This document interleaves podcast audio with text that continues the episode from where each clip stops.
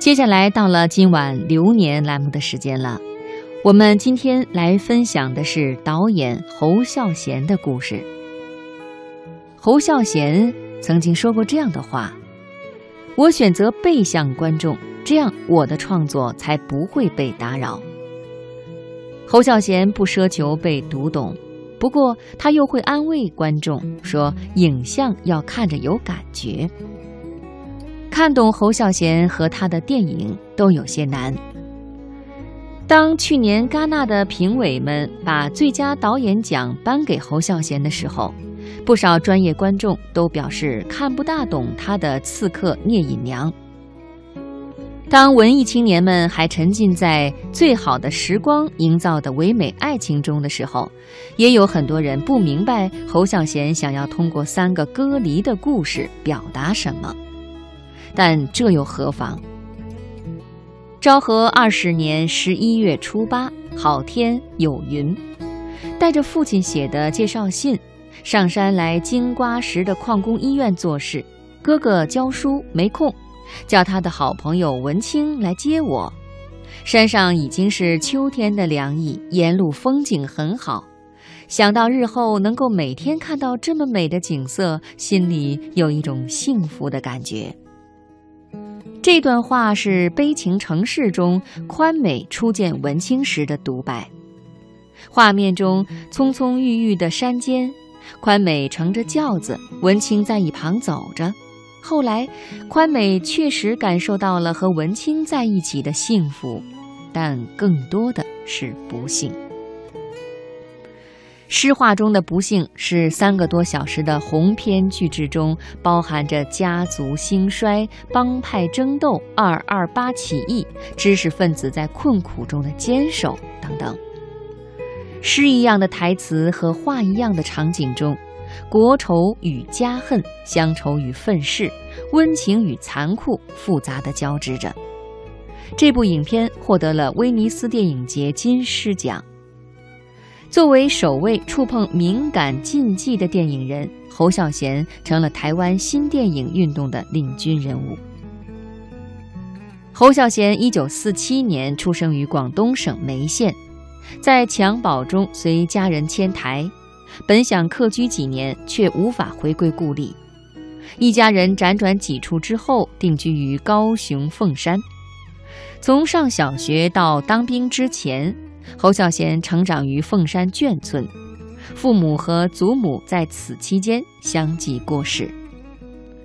侯孝贤的半自传体电影《童年往事》记录了这段往事，期间既有上世纪五六十年代台湾诗画般的风土人情，又展现了青春叛逆、生死离别。影片《恋恋风尘》中同样流露出类似的情愫。上世纪八九十年代，台湾青年或进城打工，或入伍当兵。青梅竹马的阿远和阿云背井离乡，一起到台北工作，经历了甜蜜、猜忌、相守、别离，最终分手，一切都淡然而平和的发生。影片最后，阿远退伍回到家乡，一边听着阿公在山间菜地里絮叨惨淡的收成。一边望着天边的云朵，景色绝美，却透着无限的忧愁和无奈。进入二十一世纪，侯孝贤开始放弃自然淳朴的乡村风格，转而关注城市里年轻人的迷茫，如《千禧慢播》和《最好的时光之青春梦》。在这两部影片中，侯孝贤发掘出舒淇独特的叛逆和孤独。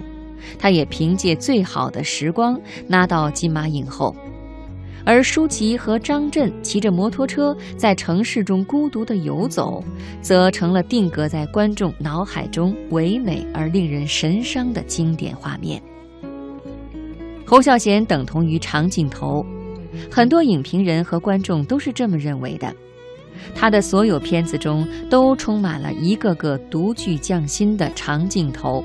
不爱他的人三分钟都看不下去，爱他的人三个小时也不觉得枯燥。《戏梦人生》中的长镜头几乎是毫无节制，近一百五十分钟的电影，仅有一百个镜头，平均九十秒一个，让不少人昏昏欲睡。但也正是这部影片，让侯孝贤在一九九三年获得戛纳电影节评审团奖以及三项金马奖技术奖。描述晚清上海十里洋场繁华迷离的海上花镜头数目更少，全片总共才三十七个镜头，但是开场达九分钟的长镜头成了教科书式的典范。觥筹交错间，一个个青楼女子风情万种，一个个达官名士谈笑风生，色调绚丽而暧昧，成就了侯氏美学新高度。长镜头下是缓慢而平和的叙事语言。侯孝贤的电影并无太多戏剧冲突，主人公们更是少言寡语。《恋恋风尘》中，阿云和阿远的分手是平和的，甚至两个人都没有相见。《悲情城市》中，一个家族衰落了，顶梁柱大哥死于帮派争斗，二哥远赴南洋，杳无音信，三哥变成痴呆，四弟被捕入狱，老父亲带着儿媳和孙辈围成一桌，平和的吃饭。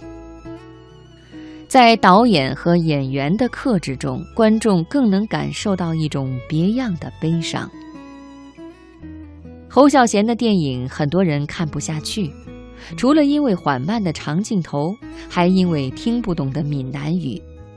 《悲情城市》《恋恋风尘》《戏梦人生》这些经典，几乎全篇都在讲闽南语，这折射了侯孝贤近乎偏执的写实风格。悲情城市中，人们说着闽南语、日语、上海话，憎恨杀戮或相知相爱，这便是那个时代的真实写照。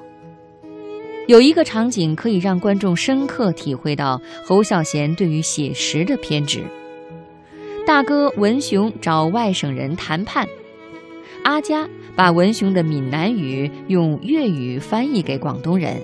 广东人在用上海话翻译给上海人，在侯孝贤看来，人物该说哪种语言就得说哪种语言。